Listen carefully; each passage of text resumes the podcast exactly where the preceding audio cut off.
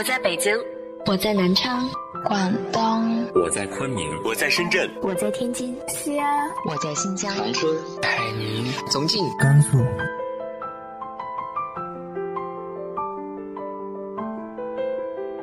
这里是 FM 幺八零八四，昨天的你的现在的未来，我是主播背着吉他的蝙蝠女侠。无论你在哪儿，这里都有我的温暖等你。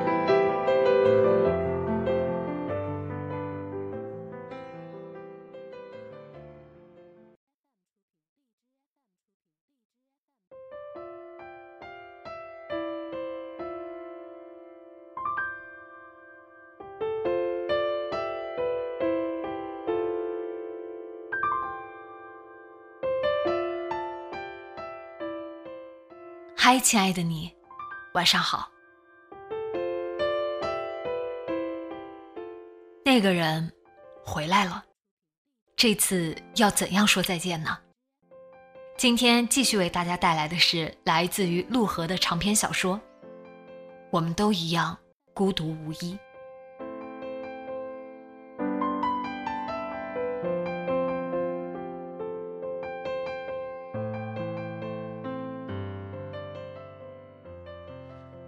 我记得那天下了一场太阳雨，我沿着海边走了长长一段路，回到家里时浑身都淋得湿透了。我责怪母亲没有给我送雨伞，她像平时一样满不在乎地说：“淋点雨又不会融化了。”我放下书包，发现里面的书和本子都湿透了，于是开始发脾气。像平常为了提醒他还有个活生生的我需要照顾那样，故意孩子气的大哭，还在地板上打滚。原本只是想引起他的注意，没想到一哭起来就越哭越伤心。母亲一开始没理我，还在一旁嘲笑我，后来看我真的伤心了，才抱起我。哎呀呀，亏你哭得出来。他给我抹了抹眼泪。哈哈大笑起来，我破涕为笑，忽然有些不好意思，哆嗦了一下，打了个喷嚏。母亲拿了条毯子把我整个人裹起来，然后抱着我坐在窗边的凉床上，用毛巾给我擦头发。我气鼓鼓地坐着，头发湿漉漉的贴在脖子后，滴落的雨水滑进脖子里，凉凉的。母亲似乎发觉了。把毛巾伸进我的领口，擦去了雨水。手指掠过我脖子下面，触感柔滑，暖暖的。母亲一边擦头，一边不忘取笑我。我生气的反驳，但根本不是她的对手。很快就像平常一样落败，只能扭头看着外面，自己生闷气。窗外雨停了。阳光从不断变换的云层缝隙露出来，天空忽明忽暗，透着奇异的色彩，弥漫着柠檬黄的雾气，连远处的海面和海边矮矮的山丘也被染黄了。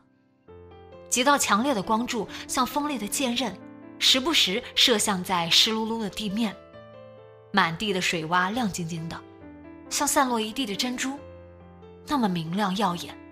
映的屋子里也亮堂堂的，哇，好多珍珠，满地都是呢。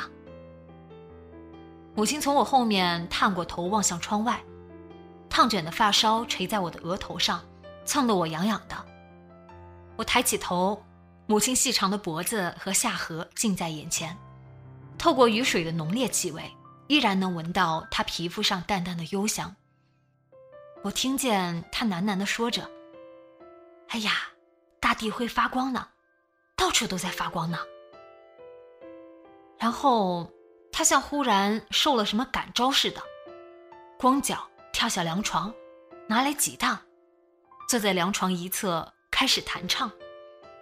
我裹着毯子坐在凉床另一侧，望着他。他弹得那么陶醉，似乎又忘了我这个活物的存在。就像平常那样。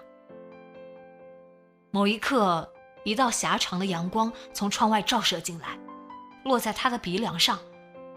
他在明亮的光线中微微眯眼，迷蒙的目光投向我，仿佛在发光。此刻，他光芒仿佛透过时间的细小孔洞，照进这个狭小的客厅，轻柔地弥漫开来，就像那时的天空，广阔而强烈，笼罩着我和秋白。我抬头望着他，眯起眼睛。恍惚间，我觉得那些才是母亲留给我的东西。我知道，她从来没有抛弃我。深夜，我听到手机响了，我闭着眼睛，伸手到床头柜摸了摸，没有摸到手机，然后想起睡觉前把手机放在茶几上充电了。我懒得起床，蒙到被子里继续睡觉。手机一直在响，铃声持续不断，透过紧闭的门，坚定地传过来。会不会是秋白？出差住在陌生的旅馆里，遇到了危险。我一下坐起来，翻身下床。喂，我慌忙按了一下手机，贴到耳边，没有回应。我又喂了几声，看一眼屏幕，上面显示的是一个长长的陌生号码，和平常看到的号码不太一样，也看不出归属地。可能是骚扰电话吧，正想挂断。手机里忽然传来一个哭声，一个女人的哭声。我再次把手机贴到耳边：“你们不会幸福的。”一个带哭腔的声音说：“什么？”我一头雾水。陌生的声音似乎还透着一股恨意，令人不寒而栗。我感觉到贴着耳朵的手机屏幕冰凉而坚硬。你真的爱他吗？还是，只是想得到他？为什么这么多年还不肯放过他？电话那头哭泣的女人自顾自说着：“你知不知道，他什么都不要了，连绿卡都不要了，一个人跑回北京去了。”什么地方传来一阵蜂鸣般的噪声，在昏暗寂静的客厅里轰鸣。我忽然听出了他是谁。他不爱我，他也不爱你，他谁也不爱，只爱他自己。你们不会幸福的，一定不会幸福的。他一遍又一遍的说着，带着咬牙切齿的怨恨。接着，伴随着一阵咔嚓咔嚓的摩擦声，电话挂断了。我看了一眼手机，凌晨两点二十分。在洛杉矶应该是上午十点二十分。屏幕亮了一会儿，慢慢暗了下来。他说：“科尔回来了。”我握着手机，身体不由自主的颤抖起来。我想着，也许应该暂时离开北京，关掉手机，坐上火车，随便去哪儿，或者去上海找出差的秋白。看到我，他应该只会惊喜，不会问我为什么。我开始收拾行李，到处翻找内衣、袜子、围巾、帽子，所有的东西好像忽然之间都不见了。一次次把牙刷、毛巾放进背包，又拿出来，最后把背包往地板上一扔，颓然的跌坐在沙发里。就这样，半躺在沙发上，望着天花板，从凌晨。到黄昏，天快黑的时候，下起了雪。通往露台的门没关紧，被风吹开了。大片大片的雪花吹进来，四处纷飞。搁在茶几上的光脚冻得冰冷。我没有动，仿佛从高处跌落下来，浑身动弹不得。直到将近十点，外面终于传来一阵敲门声。我放下冻得发麻的双脚。跌跌撞撞的冲过去，憋着一口气，一下掀开门。你回来干什么？我还来不及把憋在胸口的怒火喷出来，就被猛地拽了一下，额头撞在冰凉光滑的羽绒外套上。什么东西紧紧箍着我，让我几乎透不过气来。他抱着我，没有说话。我仰起头，看见他的肩上和头发上落满未消融的雪花。一股熟悉的气息，带着冰雪的味道，在我耳边急促的呼吸。心颤抖了一下，接着，有什么东西由内而外呼的一下窜起来。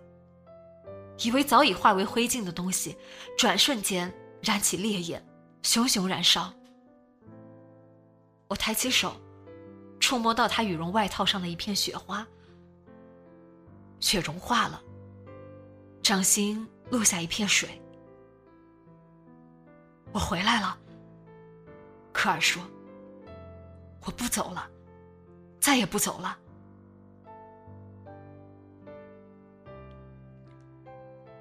好吃。科尔喝了一大口面汤，用手背蹭了一下嘴角，咧嘴笑起来。我坐在他对面，隔着餐桌上蒸腾的白色热气望着他。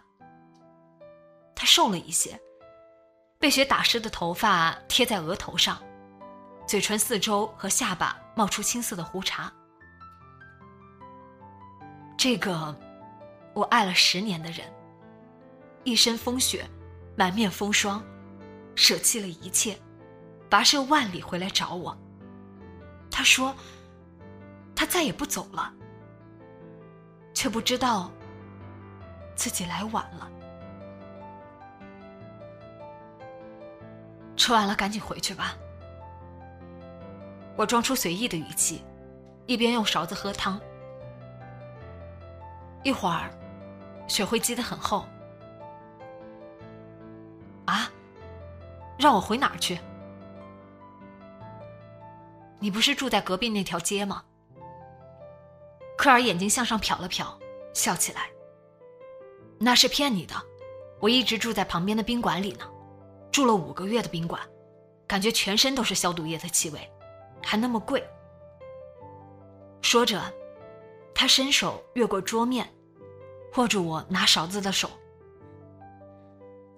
田婆，别生气了嘛，以后我再骗你就是小狗。我缩回手，放下勺子，装作要喝杯里的茶，下巴忽然感觉到一阵温热的触觉。他的手抬起我的脸。他望着我，眼里露出我从未见过的温柔。手指缓缓抚摸着我的脸，掌心还留有冰雪的气味。我知道自己应该躲开，但我没有。灯光昏暗的客厅里，听得见雪落在露台上的簌簌声。他站起身走过来，我一下推开椅子，慌乱的站起来。雪下的真大啊！我说着，走向露台的窗户，去拉窗帘。嗯，是啊。我迅速收拾了空着的房间，铺了被褥。不等科尔洗完澡出来，就锁了门，关了灯。一直睡不着。过了一会儿，我听见科尔从卫生间出来，湿漉漉的拖鞋走进隔壁房间，又走出来。在客厅里绕了一圈，又进了房间。接着，门缝下面透进来的光消失了，门口的夜灯熄灭了。隔壁房间传来一阵细微的声音。过了一会儿，彻底安静下来。科尔似乎睡着了。不管怎样，先让他好好睡一觉吧。明天告诉他。明天告诉他。我躺着，听着风吹窗户的声音，一遍遍提醒自己。早上我还没起来，科尔就在外面敲门，说要去跑步。下雪天跑什么步？不去。我裹着被子冲门外喊，不想起床。可以的话，真希望今天一整天都赖床不起来。雪早就停了，外面天气可好了，快起来吧。门外传来科尔兴奋的声音。最终，我像以前一样，被科尔推出了门。两人沿着覆盖着积雪的人行道，一直跑到孙河，又跑回来。回程跑上广泽桥的时候，不约而同的停下来，眺望桥下的北五环路。路面似乎被扫雪车清扫过，黑色柏油路面干干净净，在晨光下闪着光。车顶流着积雪的车辆穿梭而过。我们结婚吧，科尔忽然说。我转过头，阳光从散开的云层间洒落下来，照在人行道的积雪上，四周一片熠熠闪闪。科尔微眯眼睛望着我，脸上满是甜蜜的笑容。怎么了？瞧把你吓的！可我等不及了，怎么办？他双手握住我的手，像小孩撒娇似的摇晃着。那就先非法同居，我们把单人床扔了，买上双人床。不如我们搬家吧，换个宽敞的新房子。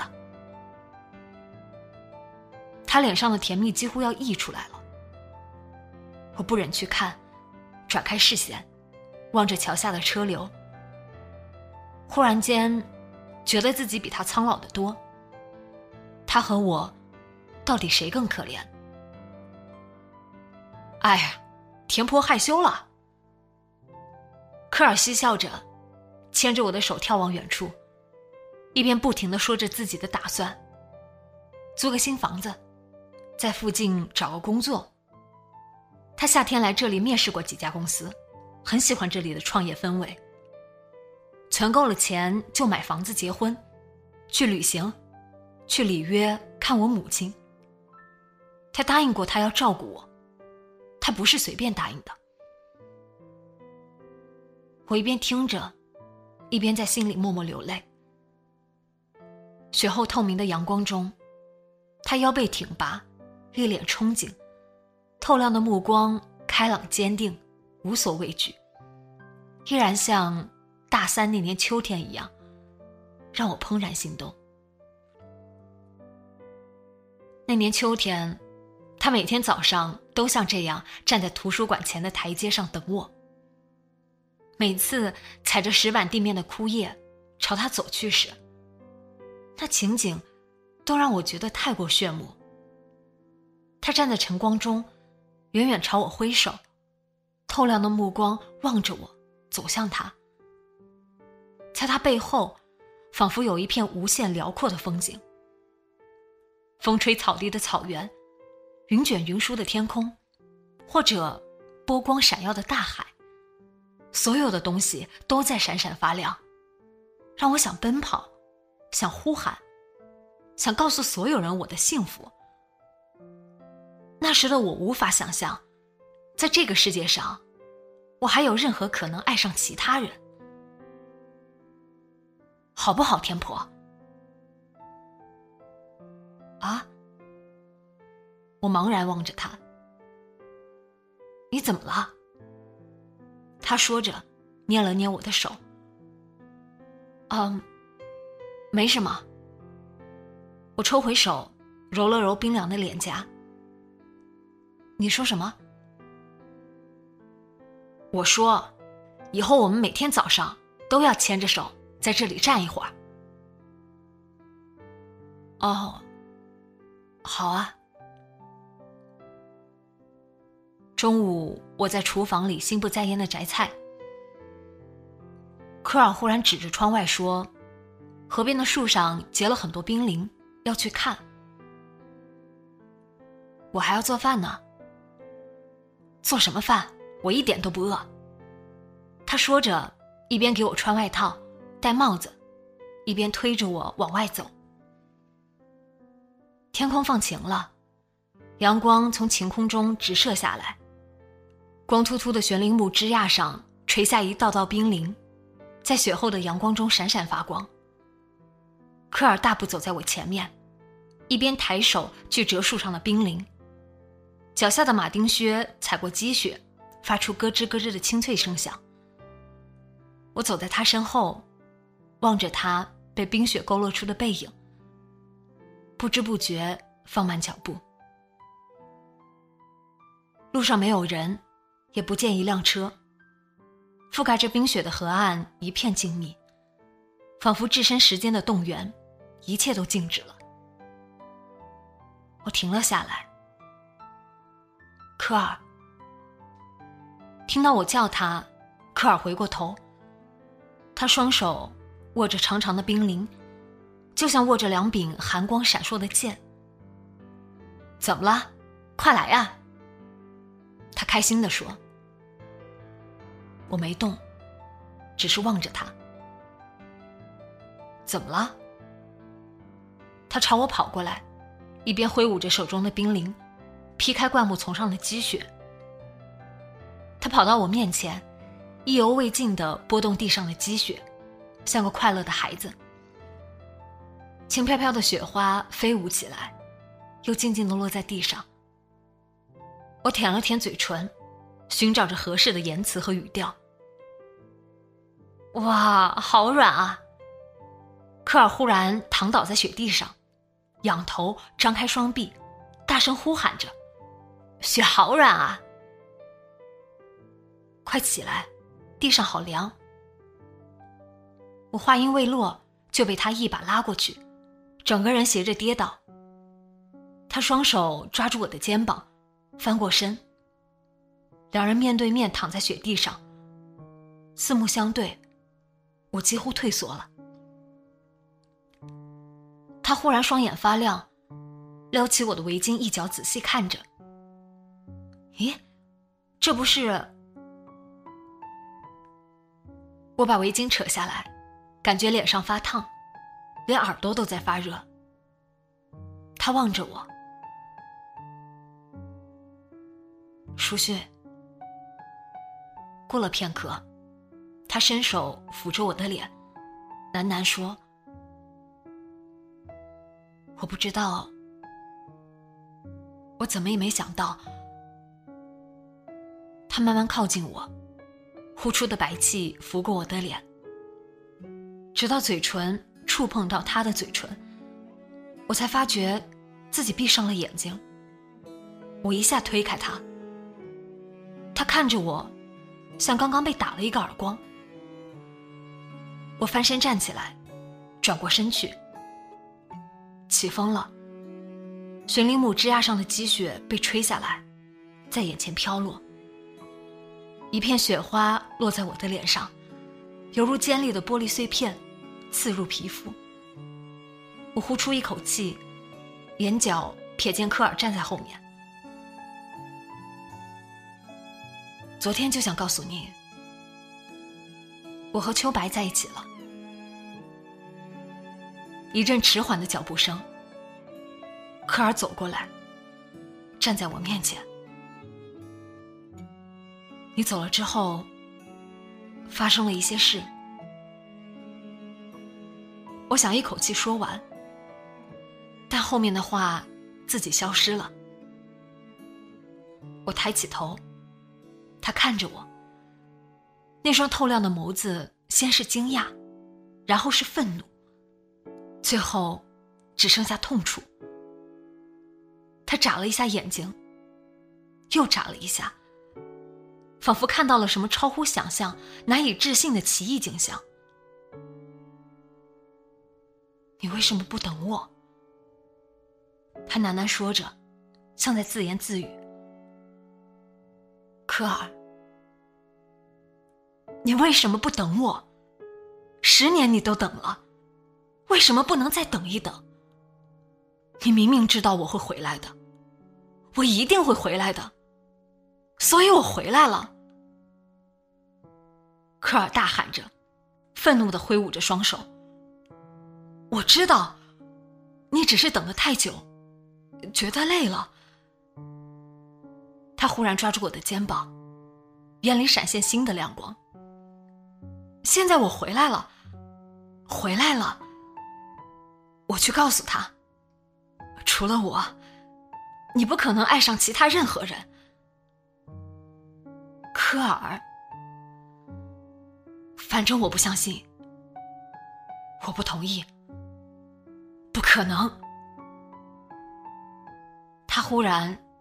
转身跑了。我在家里一直等到傍晚，科尔一直没有回来。给他打电话，手机也关机了。天渐渐黑了，又开始下雪。我再也等不下去，于是出门去找他。我沿着河边一路找到广泽桥上，天彻底黑下来了，雪越下越大。我忽然想起，他那时一直在河边等我，慌忙打了辆车去通惠河，沿着积雪覆盖的河堤一直走到双桥地铁站，又绕到对岸走回来，接着去了学校，从北门走到南门，又折回图书馆。找了一圈又一圈，然后沿着西门的小街走回河堤，坐在漆黑的河堤上等他，直到浑身冻僵，身心俱疲。回到家，已经过了午夜。我打开门，发现门口扔着一双满是泥土的马丁靴。抬头一看，只见科尔坐在沙发上，没开灯。客厅沉在一片暗影中，走廊的灯光从门口照进去，在沙发前落下一道光，明亮而狭窄。他静静坐着，纹丝不动，像是没有看到我。我走过去，站在他面前，脚步声在客厅里回荡，慢慢消失，四周寂静。他依旧一动不动地坐着，垂眼看着地上，头发和外套都湿漉漉的。我在他身边坐下，埋头到他怀里，抱着他。他依旧像石雕一样坐着。天亮了我就走。他说：“我想开口，喉咙里。”一阵割裂的疼痛，眼泪涌出来，如湿了他胸口的针织衫。舒雪，我预想了所有的事，唯一没想到的，就是你不爱我了。我摇摇头，听见自己哭了。他抱起我，把我搂到怀里。他低声呜咽着，眼泪落在我的头发里，滚烫滚烫的。许久，他的呼吸渐渐平静下来，埋着头，沉沉的入睡。我一直没睡，雪越下越大了，凝结着水汽的窗玻璃外。雪花在黑暗中飘舞，我闭上眼睛，听见雪花静静落在空无一人的街道上。那天深夜，在海边山顶，爱上他的时候，我以为自己再也不会孤独无依，没想到，却陷入更深的孤独。无论他爱不爱我，都那么孤独。为什么爱会让人孤独？我不明白，也无能为力。我睁开眼睛，天渐渐亮了，雪依然在下。雾蒙蒙的窗户透进些微白光，分不清是天光还是积雪反射的冷光。科尔还在沉睡，他仰着头。歪坐在沙发上，一只手握着我的手。左侧的衬衫领口耷拉在针织衫外面，一副壮志未酬的样子。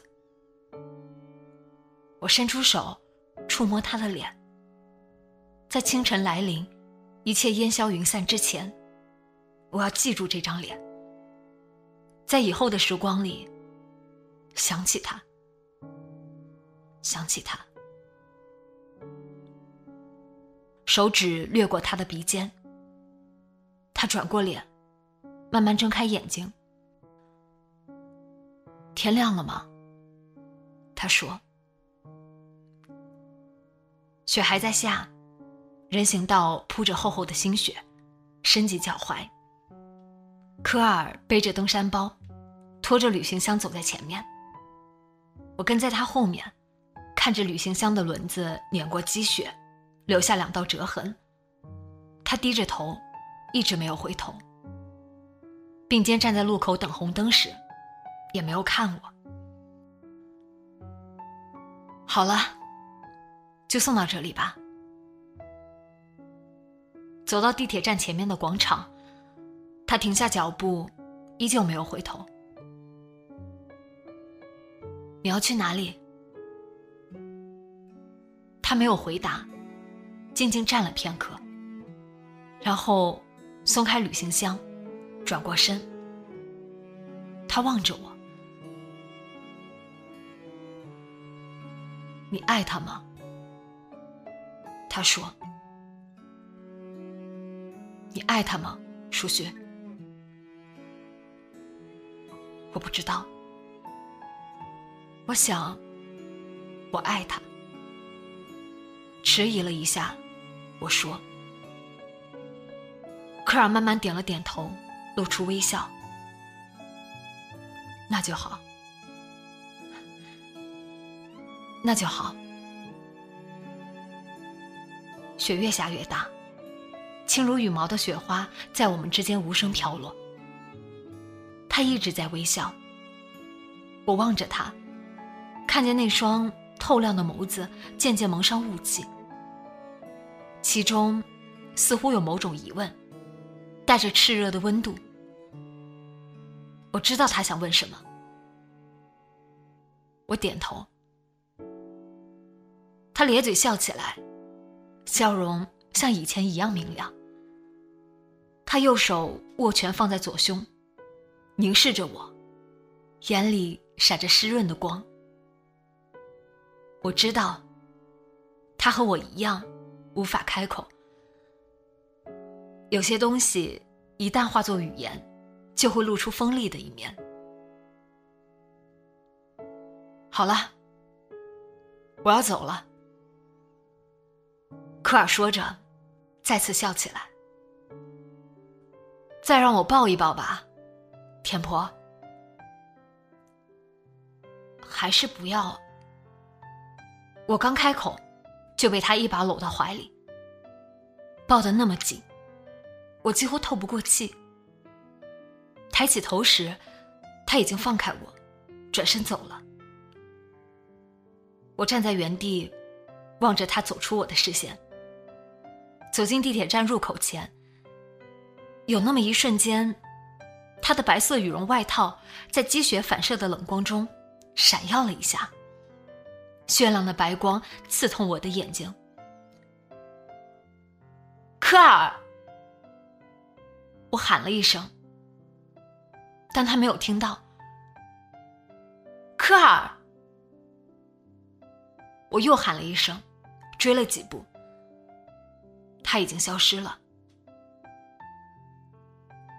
科尔，我再也忍不住痛哭失声，扑倒在雪地上。我知道，我已经跟他告别了太多次，漫长的遇见，漫长的告别，用尽了整个青春。这一次，我必须让他离开了。收拾房间的时候，我在床角捡到一张登机牌，从洛杉矶到北京，飞行时间十二小时四十分，上面有科尔的英文名。我握着登机牌坐在沙发上，从清晨到傍晚，直到秋白回来，打开门进来。怎么没开灯？他放下背包问道。我转过头，越过昏暗的客厅，望着他。雪似乎还在下，他身上落满了雪。他笑着走过来，在我面前蹲下来。怎么了？这是什么？他接过登机牌，看了一眼，然后抬头看着我。科尔回来了，又走了。我把他送走了，我最后还是把他送走了。我哭出了声。秋白在旁边坐下，轻轻搂着我。对不起，说什么傻话呀？他抚着我的头发，轻声说。